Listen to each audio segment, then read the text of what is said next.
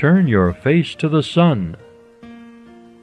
Beloved, there are days when nothing seems right, when every shell you pick up on the winding shore is broken, when the silken treasure slips through your fingers too quickly, and when comforts are empty and the world is noisy.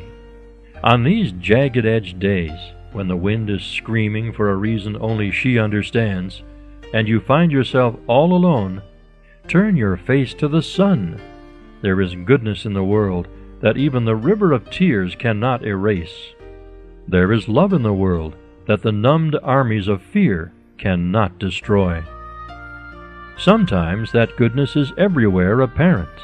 It pours from the heart of every moment, from the light of every smile.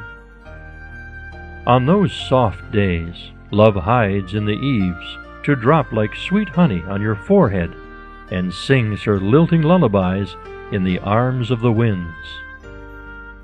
But on some days, beloved, on days like today, we need to look, to see. So turn your face to the sun. Even when she is nowhere to be seen, go inside yourself. Find a speck, a splinter of beauty to be grateful for. Yes, the day has worn you, and yes, our mistakes have been so many. But say thank you anyway. Take account of all that is in your possession a mind, a heart, a body, a life that breathes even for just one more day.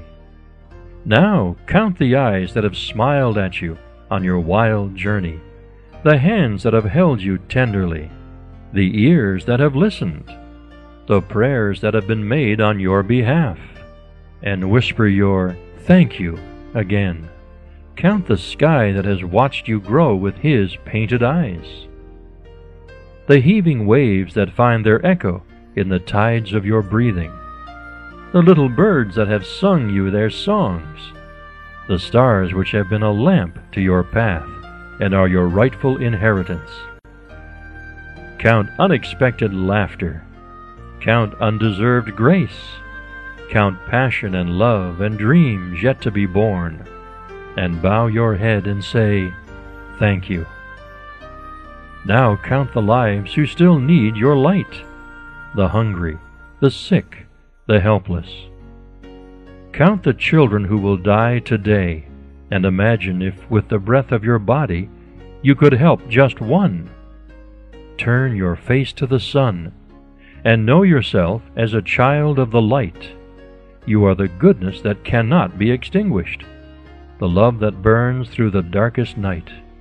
And perhaps, in turning, you will see what I have seen that this day, where everything seemed wrong, was not your curse, it was your gift, your chance to find inside yourself a forgotten thank you.